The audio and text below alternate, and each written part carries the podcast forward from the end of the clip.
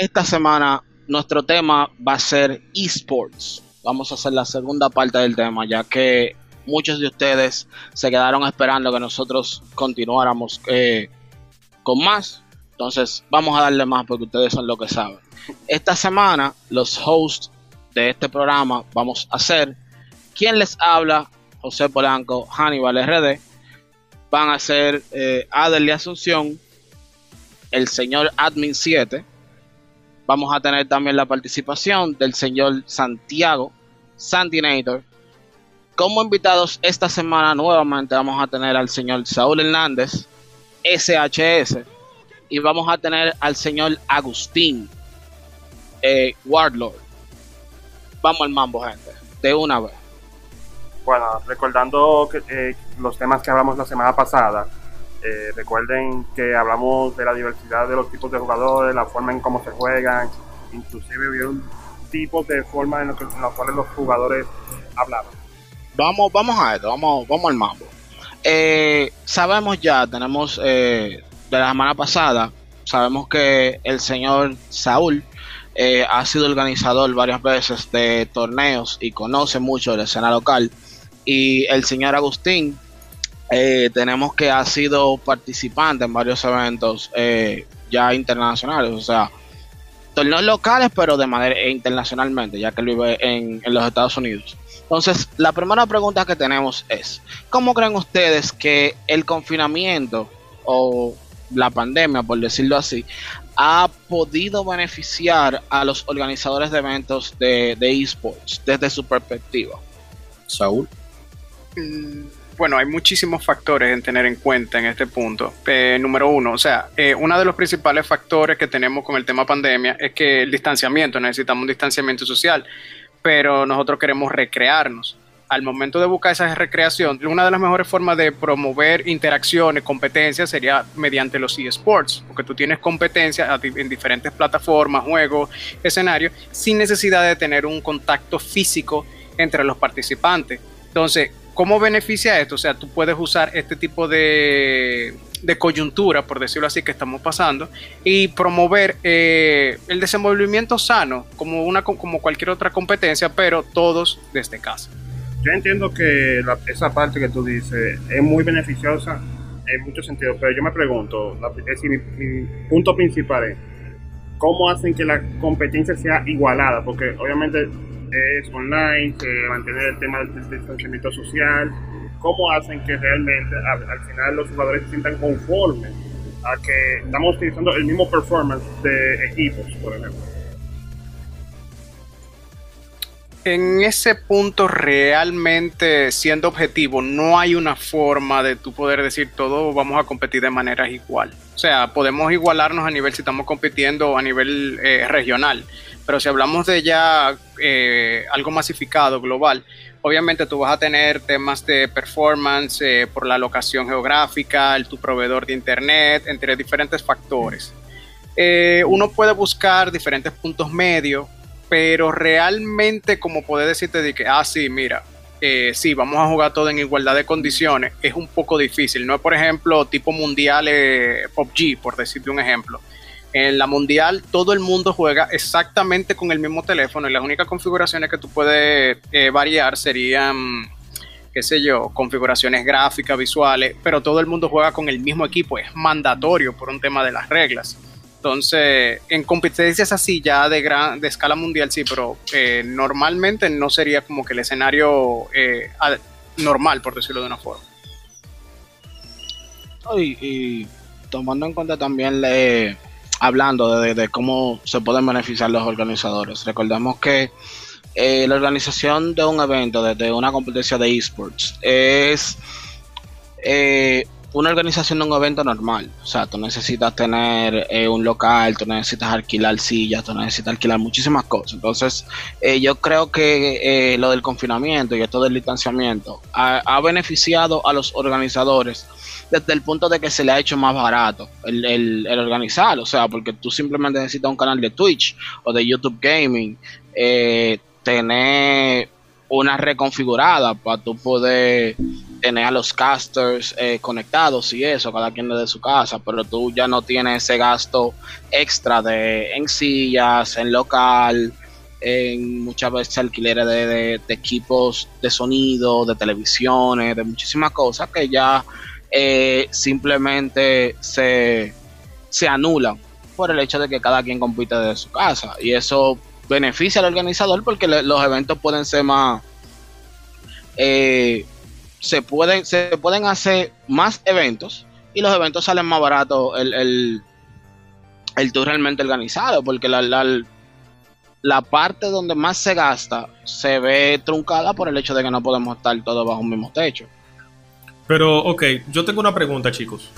Eh, el hecho de que estemos jugando de manera, de manera, cada quien por su casa, cada quien por su lado, eso no crea de cierta manera conflicto, ya que, por ejemplo, puede ser que Hannibal esté jugando contra mí y él tenga equipos eh, más profesionales que yo, un internet más adelantado que yo, incluso un monitor de, 144 o, 240 hercios que le ayudan a él a poder tener ventaja sobre el juego. ¿Eso no crearía alguna especie de, de injusticia?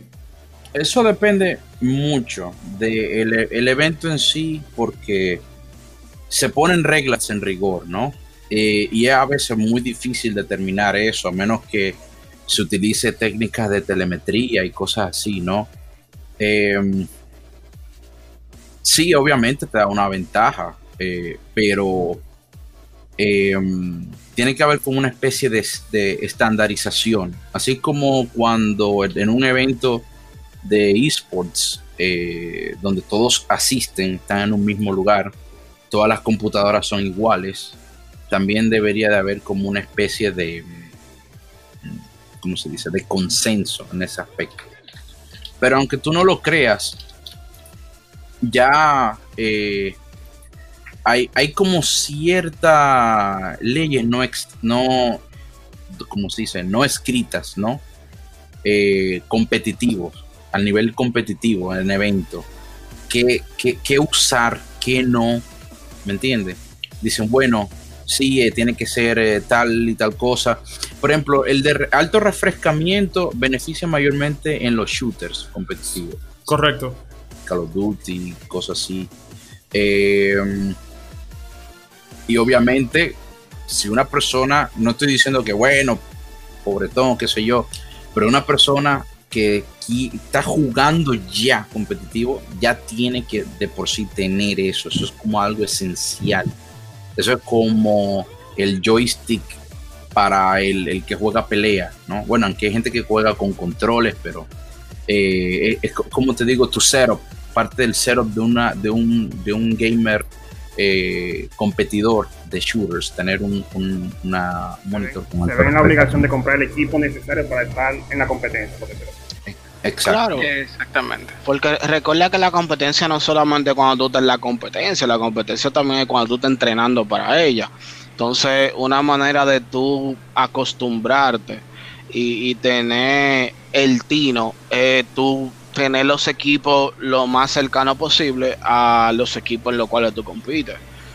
Y dependiendo, por ejemplo, de las ligas en las que, en las que tú estés compitiendo, porque acuérdate que eh, tenemos torneos regionales, pero también tenemos ligas y muchas veces las ligas eh, tienen ciertos patrocinadores que te, te, proporcionan algunos equipos, como por ejemplo te pueden proporcionar eh, las pantallas, te pueden proporcionar los CPU y eso muchas hay torneos en los cuales eso no es no es problema porque los patrocinadores lo proporcionan, pero como dicen los muchachos, o sea, si tú ya estás a un cierto nivel, o sea, tú estás participando en torneos eh, de manera constante, tú debes tener eh, los equipos necesarios como para tú poder competir al nivel y para tú poder entrenar al nivel de la competición que tú vas a tener. Siguiendo en ese mismo punto eh, y también con, continuando la idea que tienen, eh, o sea, si tú ya, si tú eres competidor, o sea, ya de verdad estás de manera competitiva, o sea, es mandatorio, como todos han dicho, el tú tener equipos de, de punta para tú poder jugar. O sea, eh, en cualquier torneo fuera de acá, por ejemplo, mayormente vamos a coger un ejemplo, Smash, que es algo bastante popular y bastante conocido. Tú vas a cualquier torneo y todo, en todo, en todo te dicen que tienes que llevar tu control. O sea, eso es algo como que mandatorio. En estos temas de, por ejemplo, jugando en casa, obviamente sí, muchas de estas cosas nos impactan, temas de proveedores de internet, locación, todas las cosas. Pero si nos si intentásemos mitigar todos esos factores para que fuera de la forma más eh, homogeneizada, tuviéramos que, por ejemplo, por decir algo, tener un balanceador de carga en el cual tú limites el pin de todo el mundo y cosas así, lo cual es como que demasiado complicado. Por ejemplo, localmente hablando, tenemos una competencia que se llama eh, eh, Quédate en Casa Grand Prix, que es del, del, equipo, del mismo grupo que patrocinan los eventos en el autódromo. Y todos ellos están jugando en PlayStation y en emuladores eh, de PC. Pues, están jugando Gran Turismo, que es lo más cercano, o sea, es un emulador. Entonces, es prácticamente es el mismo es el mismo escenario que se aplica, o sea, cada uno se, o sea, han pasado que en medio de la competencia hay personas que pierden la conexión, o sea, y lamentablemente pierden, o sea, por un tema técnico, pero no hay una forma de tú poder decir, eh, sí, hay una forma de que todos estemos de manera eh, homogeneizada, es demasiado, demasiado difícil. Es una idea muy altruista. Eh, yo, yo creo que no, es, es, básicamente imposible, pero como tú dices, o sea, es como el, el no tener un buen setup es como el que no realmente ha entrenado por una competencia de atletismo, un ejemplo. El que no ha calentado lo suficiente, los músculos y eso.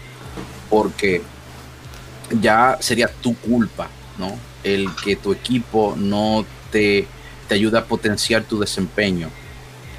Eh, ok, ¿cómo, yo lograría eso?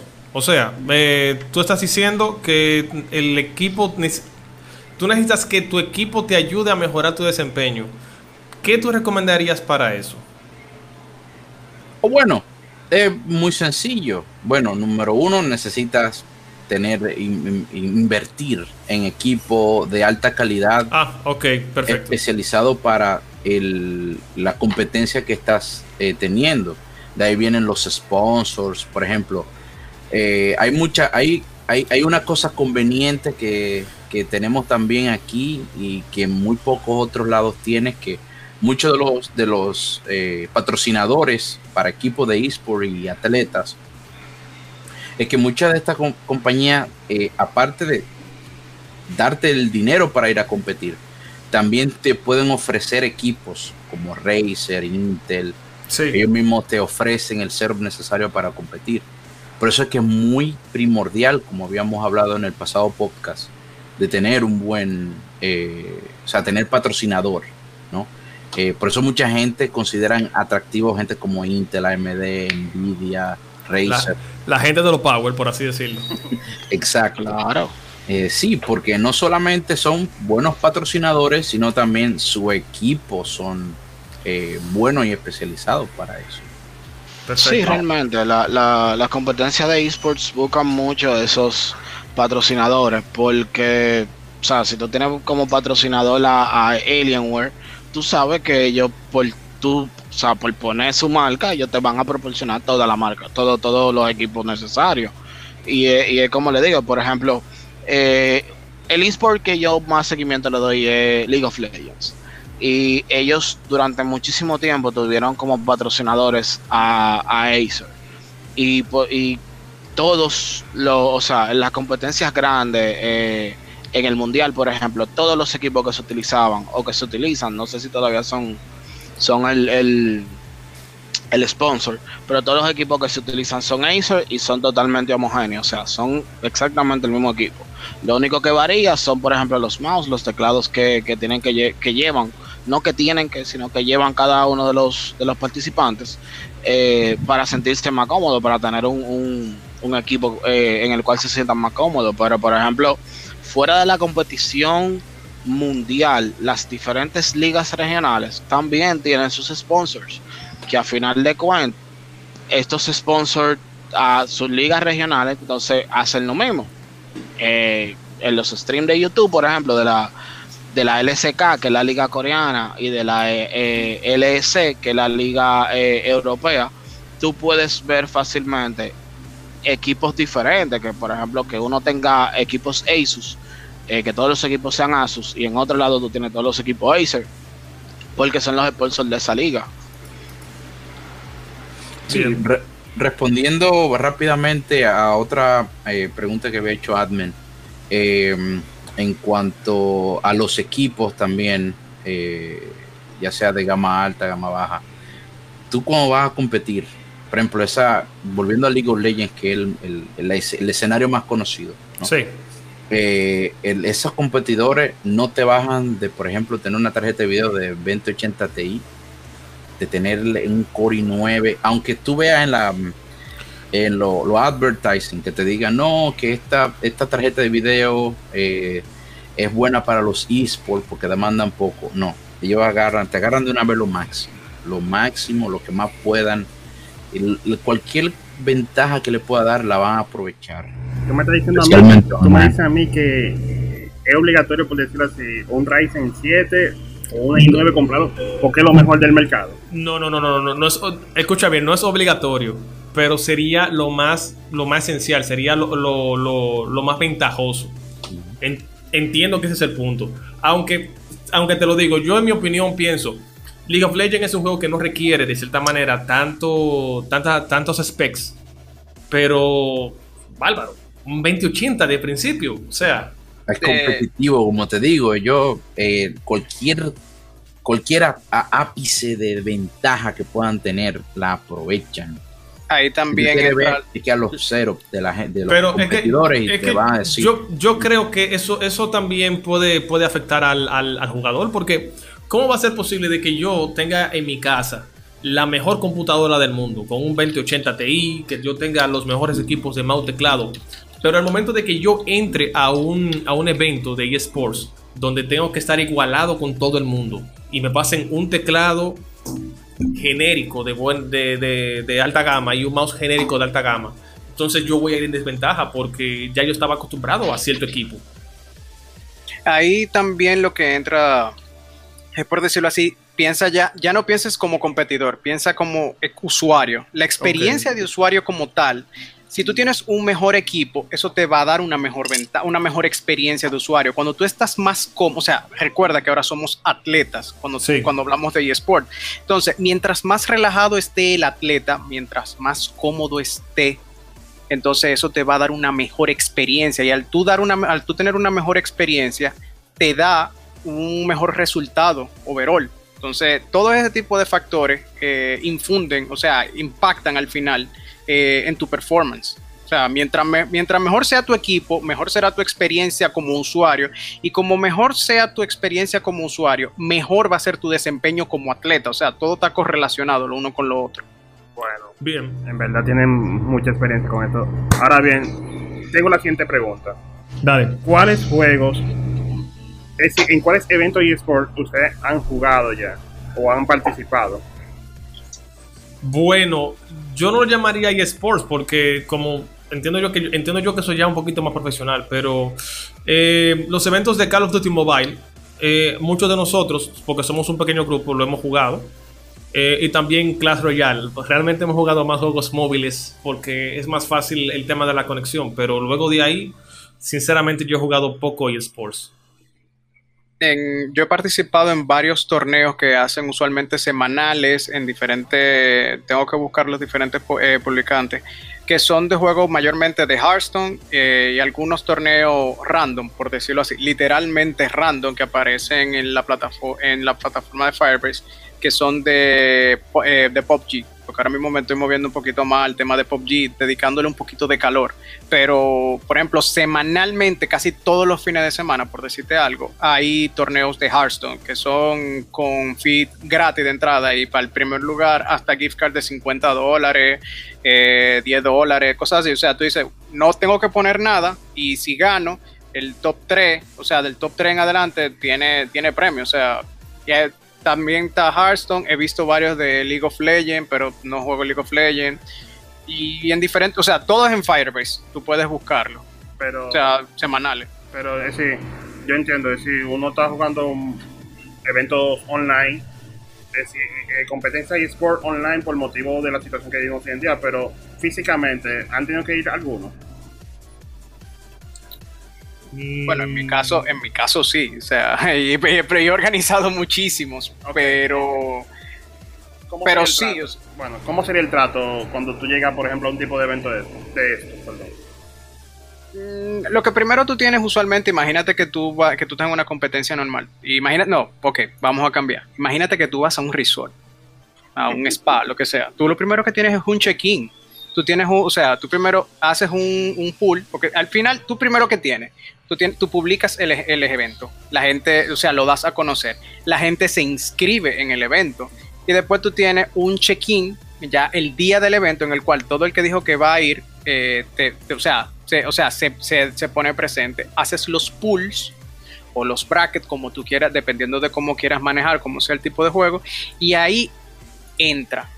Entonces, eso vendría siendo más también en eventos, o sea, ese mismo escenario se aplica también en eSports. Tú tendrías algo más o menos similar, o sea, igual, cogiendo el ejemplo de Firebase, tú, tú tienes esa misma, esa misma mecánica, tú tienes, por ejemplo, todo el que se inscribe, tú publicas, la gente se inscribe, el día del evento, eh, usualmente, por ejemplo, para coger eh, los de Hearthstone, tú te inscribes, tú vas eh, y el día del evento, faltando una hora para que inicie el torneo, tiene que todo el mundo estar logueado en la plataforma con su usuario. Inmediatamente se hace el sorteo, inmediatamente tú sabes con quién vas a jugar. Si al momento de la hora precisa en la cual te toca jugar no estás disponible, pierdes por default.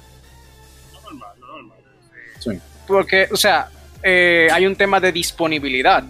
Y ojo, eso pasa en cualquier torneo. O sea, aún físicamente, si en el momento en el cual te toca jugar, si tú no estás disponible, por que por decir un escenario normal, ah, estás en el baño, ya descalificado. O sea, no es de que no, voy a jugar después, descalificado. Porque tú tienes un programa. Imagínate cuando tú, cuando tú tienes un brack de 100, o sea, por ejemplo, B-Smash, en el primero eran 144 double elimination.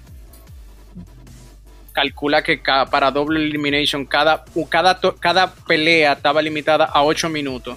Por 2 son 16. Por 144 participantes, por 2 es ridículo. O sea, un minuto de retraso impacta el, evento completo. Pero Entonces, ustedes tienen que hacer elementos preliminares al evento principal para poder obviamente una reducción completa para poder garantizar la experiencia del usuario. El usuario, o sea, el usuario slash el atleta, tienes que garantizarle esa experiencia. O sea, mientras menos traumática sea, como vuelvo y dije, dije, anteriormente, mientras menos traumático sea, mejor va a ser su desempeño. Mientras mejor sea de su desempeño, o sea, va a jugar mejor. O sea, eso es como cuando tú compras un zapato nuevo. Sí. ¿Qué, referencia? Aunque, no siempre es así. Hay, en, algunos eventos que he ido he sido porque hacen una convención y luego el organizador se la da por hacer un torneo. Exacto, sí, también improvisación. improvisación y hay, veces que se da bien, hay veces que se da mal hay veces que eh, la experiencia de tener la gente ahí al lado que de repente, ¿sabes? Esas cosas espontáneas que suceden, que empieza uno a vocear y que una locura todo. Es una locura, a veces puede ser algo grata. Pero mira, vamos a ahora yo he visto que están utilizando el, el término eSport como un poquito a la ligera. Vamos a, desglosarlo un poquito para que entiendan realmente el significado de esports. Eh, tú tienes un juego, el juego, el diseño en sí, con funcionalidades online y funcionalidades eh, de, multiplayer. Luego está el juego competitivo de eso, ¿verdad? O una persona que entra o juega tiene la funcionalidad de multiplayer. Luego está el, competitivo, hay veces que tienen competitivo, ya sea un bracket, una puntuación, tienen un top. Luego está competencias, que son eventos que forman aquí y allá. Comúnmente son eventos promocionales, ya sea del mismo juego o de un evento en sí. Para que la contentar a la gente y que haya un espíritu de compañerismo, de competitividad, etcétera, con premios, cositas así. Y luego está una liga. Ese nivel de liga es lo que engloban en, el, lo que, en la esfera de los esports o deporte electrónico. Esa ya es como tiene como un plato aparte, eh, que obviamente utilizan el juego como base. eh, va más allá de jugar solamente competitivo. O sea, pues tú solamente jugar competitivo online no significa que estás jugándolo deportivamente. Por eso es que al principio se debatía mucho si ese, eso era realmente considerado un deporte. El, ya es considerado deporte ya cuando estás en, esa, en, ese extracto allá arriba, ¿no? cuando es una liga, cuando una persona que es considerado eh, eh, profesional y se gana la vida yendo a esos eventos grandes, eh, formando parte de esas ligas y hay esa cantidad de dinero involucrado. Ahora bien, cuando se refieren, me imagino, juegos, esports, eh, yo me imagino que se refieren a, juegos que son comúnmente populares utilizados en, ligas, en esos grandes eventos. Pues, sí. Sí. Yo personalmente no, no, he jugado tanto, bueno, yo juego Overwatch y sí juego a veces competitivo y unos que otros juegos más, eh, pero no he ido a eventos sí no he sido parte de un equipo, ya. Sí, pero por ejemplo, recuerda también que hay eventos, hay juegos que no tienen una liga como tal, porque por ejemplo, liga tiene por eh, Overwatch eh, League of Legends tiene una liga, eh, tiene una liga CSGO, tiene liga, digamos, Call of Duty. Pues, no, no, no, no, Call of Duty no tiene.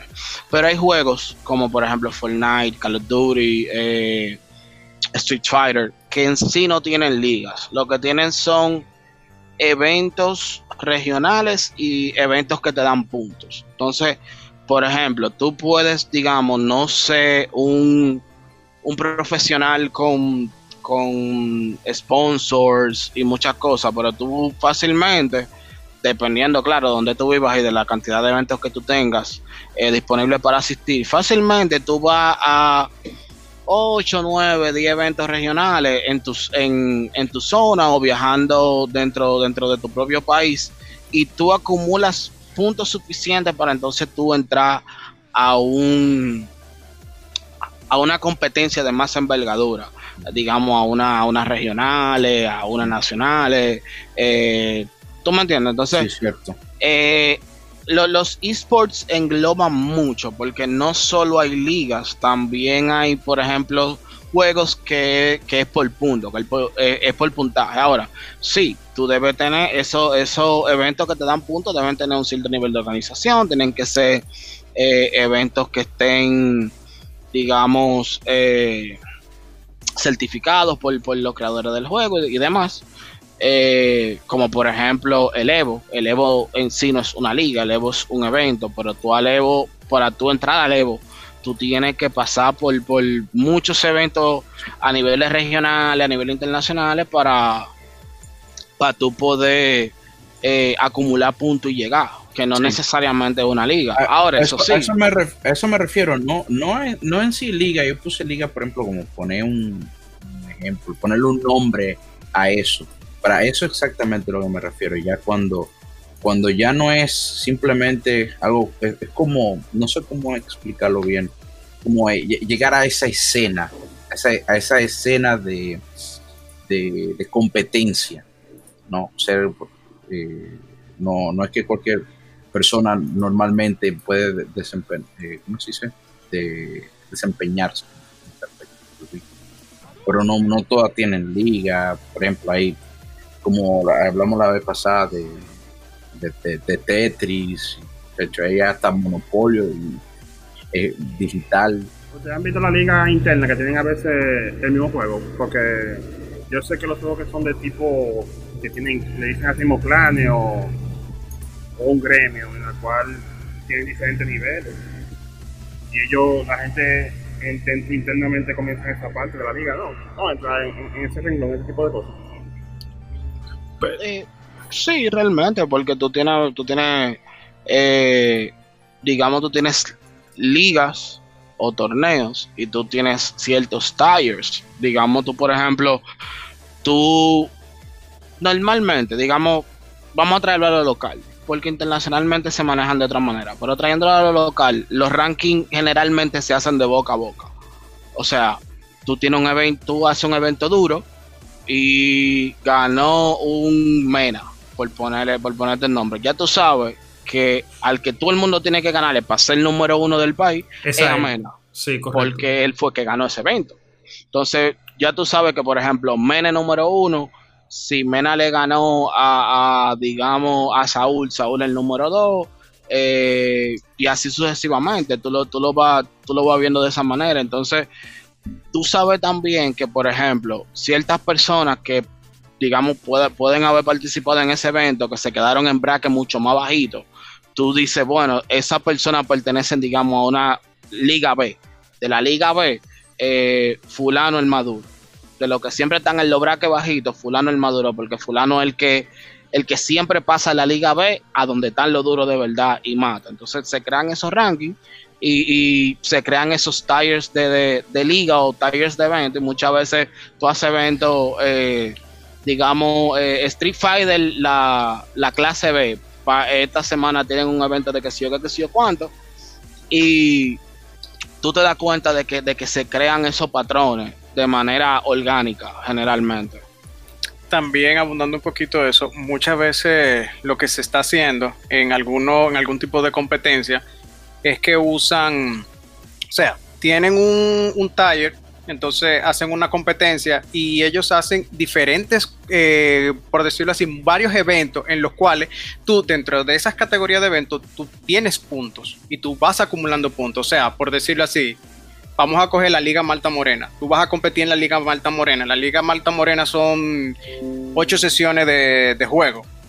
Por poner un ejemplo en cada una de esas sesiones tú puedes conseguir un máximo de 10 puntos. En cada uno tú vas ganando y a medida que vas ganando dentro de la Liga Malta Morena, tú eres, eh, o sea, tú tienes más puntos que todos y ahí tú vas ganando, o sea, dentro de la Liga Malta Morena, tú eres el, campeón por una cantidad de puntos. Eso también se está haciendo para, para especificar unos brackets, porque ahora mismo no, como dice Hannibal, no hay un, o sea, es del boca a boca, no hay como que un sistema eh, homogéneo, por decir, o sea, todo, eh, este es el, número uno, no lo hay. Yo tengo una pregunta, chicos. Eh, es, más para, para tener idea. Eh, estamos hablando mucho de eSports para mayormente para videojuegos en PC, tipo League of Legends, Call of Duty, Apex, ¿verdad? Y también quizás para juegos mobile. Pero no he visto que hayamos mencionado nada respecto a juegos para Switch o para Xbox si acaso, o PlayStation. ¿Hay eSports para consolas? Halo. Halo. Bueno, sí, he visto para Halo, es correcto. Pero, eh, eh, pero vamos a un, caso un poquito más extremo. En el caso de Nintendo Switch, ¿hay algún tipo de eSports para Nintendo Switch? Smash. Smash. Únicamente Smash. Es lo más popular ahora mismo. Lo más popular. Pero, es por la naturaleza y la historia que tiene la. Sí, eh, lo, o sea, los juegos fighting, más que nada, son eh, consola y todos se prestan para, para tener esas ligas de esports. Por ejemplo, tú tienes eh, ligas de Tekken, tú tienes liga de Street Fighter, tú tienes liga de Smash, tienes ligas, como dijo Saúl, también de, de Halo, que es un shooter exclusivo de Xbox y tú tienes, o sea, los esports como tal no discriminan el medio. O sea, no, no son discriminativos de medio, son para lo que sea. mientras, mientras un dispositivo, bueno, es tanto así que eh, hay, eh, hay ligas para, había, porque ya casi no se usan, para Game Boy, eh, el, para 3DS, por ejemplo, la liga de Pokémon Sí. No, pero esa, esa liga de Pokémon es ya de hace de antaños. Recuerdo que incluso hasta para Pokémon, eh, Pokémon Blue, Yellow and Red.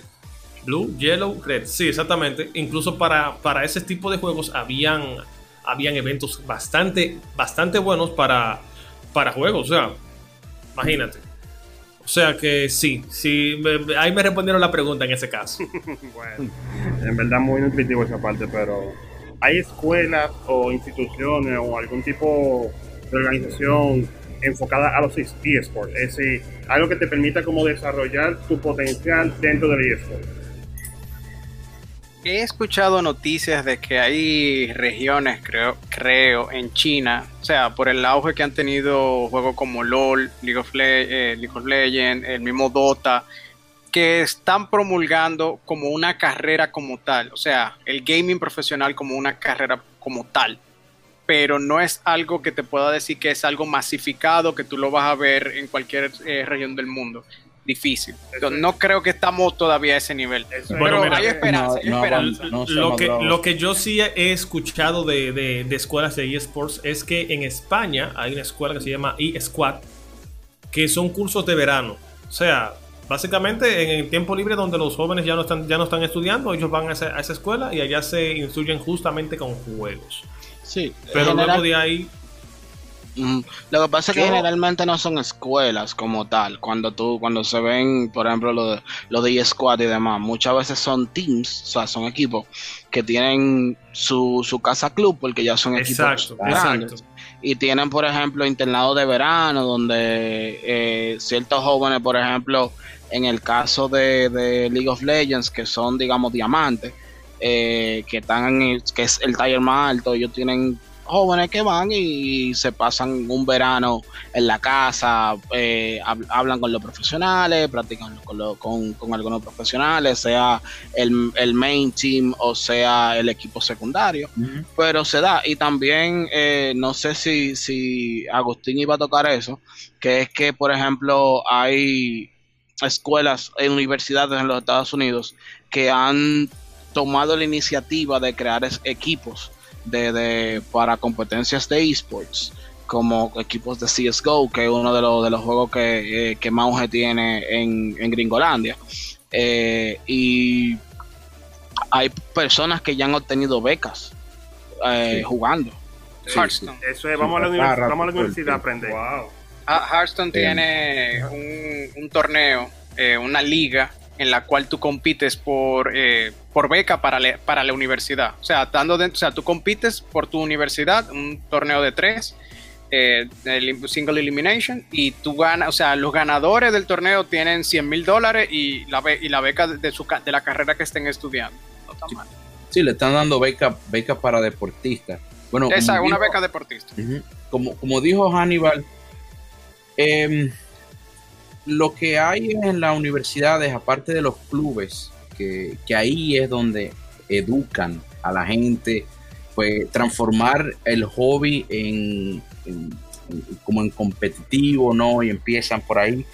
Pero sí hay carreras relacionadas con los videojuegos que tocan los esports, no para entrenarte a ti como un atleta en sí, pero por ejemplo ya hay mucha, yo sé de personas que están estudiando por ejemplo, eh, historia y cosas así de los videojuegos, que ya, hay, ya se ha escrito mucho de eso, ahora ya hay cursos y, carreras relacionadas con el mundo del entretenimiento, por ejemplo, crítica, comentarios para ser comentarista de videojuegos, están entrenando también en mucho, mucha iniciativa para entrenar a los periodistas acerca o eh, educarlos acerca del mundo de los videojuegos, de cómo cómo cubrir un evento de esports y cosas así. O sea, como parte de, un currículum enfocado al, entretenimiento y al, um, ¿cómo se dice?, periodismo. Y también eh, he escuchado que también hay como que um, algunas eh, carreras eh, creativas tratando de enfocar más en la investigación de cómo em, investigar más el fenómeno de los deportes electrónicos como un evento social, como una evolución eh, de el triunfo, por ejemplo, del Internet o de los aparatos electrónicos al consumidor. Nítido.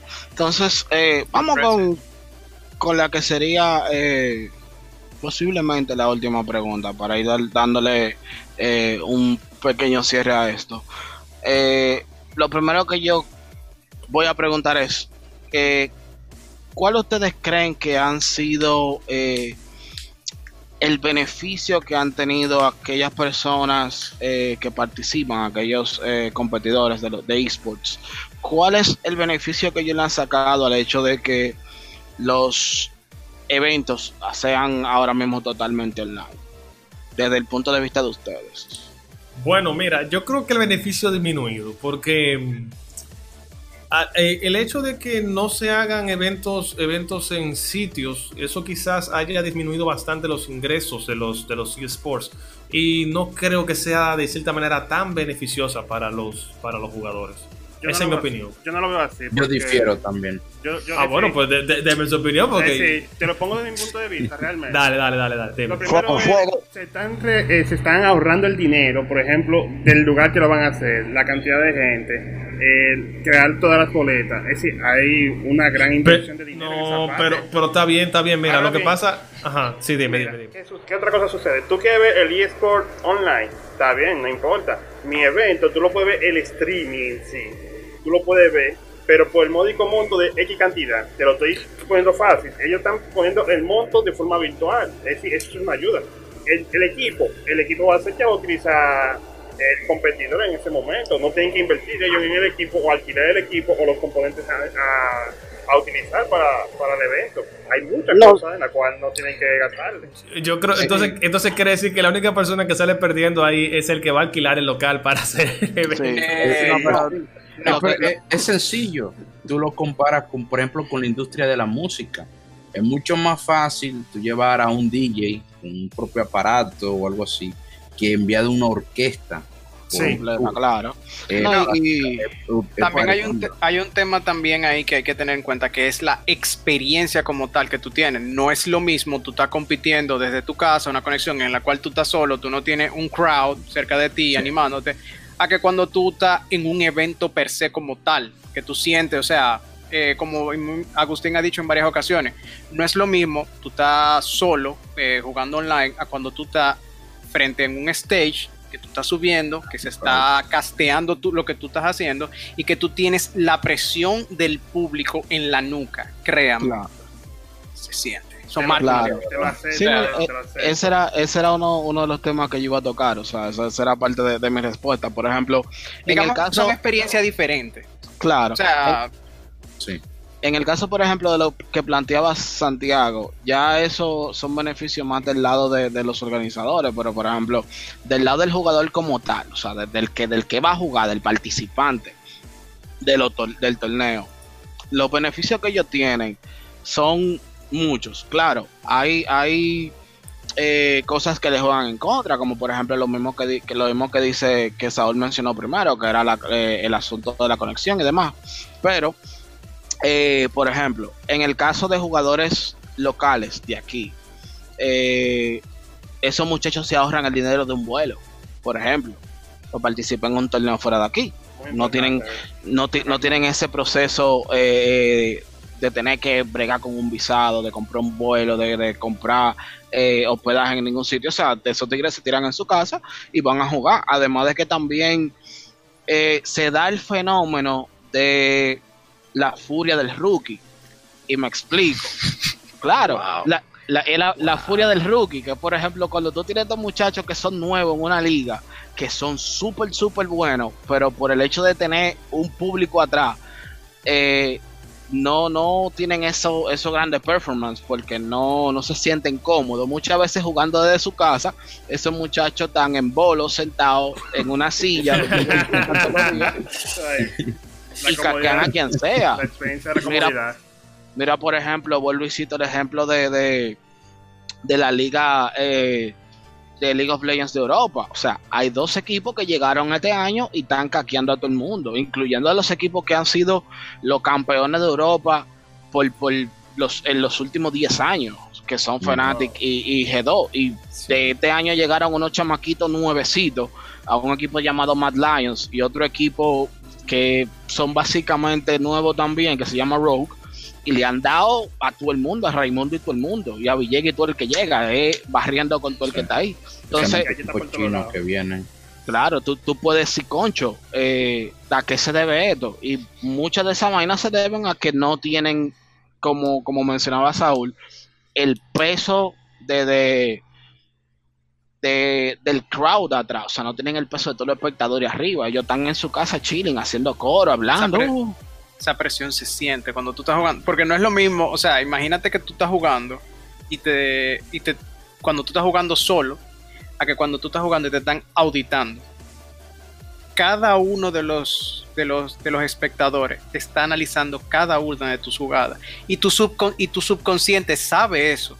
Y tú intentas jugar de la mejor forma posible o jugar de la forma más pro posible para tú lucirte. Porque igual también es un show pero eso también eh, impacta tu forma de juego. Incluso en mi caso particular, yo me he visto jugando a veces en stream y a veces cuando estoy jugando, o sea, agarrando, yo, pero ¿por qué yo no juego de la misma forma?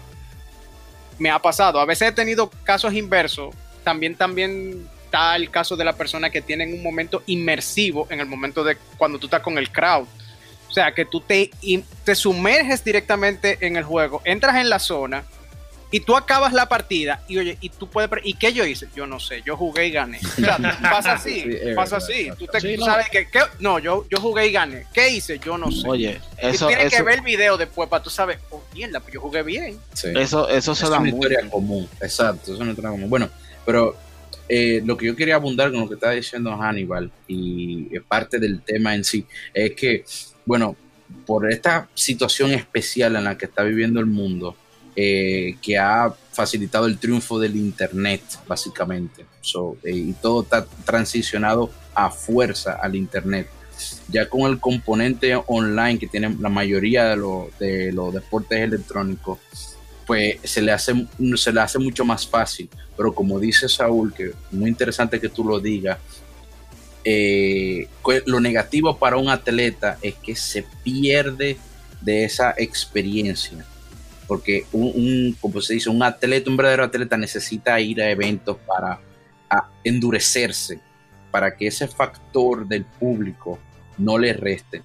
Pero eso es ya más como algo común, eh, algo como que eh, nosotros decimos, bueno, un, un atleta tiene que ser así, pero en realidad el, los esports no, tú no lo puedes comparar con ningún otro deporte. Es como algo muy, muy de su propio universo, mucho más comercial, mucho más enfocado a, a lo consumidor.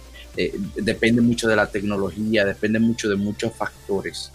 Pero el, el atleta en sí, eh, y para competir, necesita de esa presión porque es parte como de su endurecimiento, ¿no? No, son claro. como héroes, son como gladiadores, por eso es que son atractivos, por eso es que la gente paga Wow, para. Claro, sí, pero lo, lo que, o sea, en el caso de, de los rookies, que son las personas que, que se ven más afectadas por eso, el performance de ellos se ve muy, muy afectado a veces cuando el crowd está ahí, porque recuerda que tú tienes, tú tienes el público y el público es, eh, digamos, por ejemplo, es un auditor inmediato. O sea, tú hiciste una vaina mal y En tú caliente. escuchas el, el boo. O sea, tú escuchas el boo ahí mismo. O tú hiciste una vaina bien y tú escuchas a todo el mundo volviéndose loco. Y, y lo que lo que te apoyan a ti, lo que no Sí, te pero- apoyan. Pero no se pone nervioso como quiera. Si la buchean o, o La si se alegran, se pone nervioso manda. como quiera, viejo. Claro, entonces, pero que eso es lo que te digo, que es presión por todos lados. Ahora, cuando tú estás chilling en tu casa, muchas veces tú no estás acostumbrado a ese, a ese nivel de presión. Y es real que tú, que atleta de cualquier tipo, o sea, no estamos hablando nada más de esports, esto es eh, en general, un atleta de cualquier de, un, de alto nivel, tiene que estar acostumbrado a, al input del, del, del público. Pero si en las primeras etapas, mientras nos acomodamos y mientras aprendemos a, a ver cómo se maneja bien la liga, tú le quites ese input, tú sabes que eso, esos eh, rookies van a tener eh, un performance mucho mayor, porque van a tener menos trabas. Es como, por ejemplo, es como si tú vas nadando. O sea, si tú vas si tú, digamos, el, el público es el contracorriente para un nadador, si tú le quitas eso, tú sabes que tú vas a nadar más rápido y mejor. Sí, correcto. Pero bueno, eh, señores, eh, ya creo que hasta aquí tenemos ya suficiente información sobre lo que hemos hablado de los eSports. Así que mm, les comento que por favor síganos en nuestras redes sociales, arroba InfoGamersRD en Facebook, Instagram y YouTube. Así también eh, sigan también a nuestro amigo Santinator RD, que también está subiendo eh, gameplays de videojuegos en les comento también que en Infogamers RD no solamente subimos podcast, sino que también subimos eh, gameplays de videojuegos y muchas otras cosas. Así que nada, señores, nos vemos en la próxima.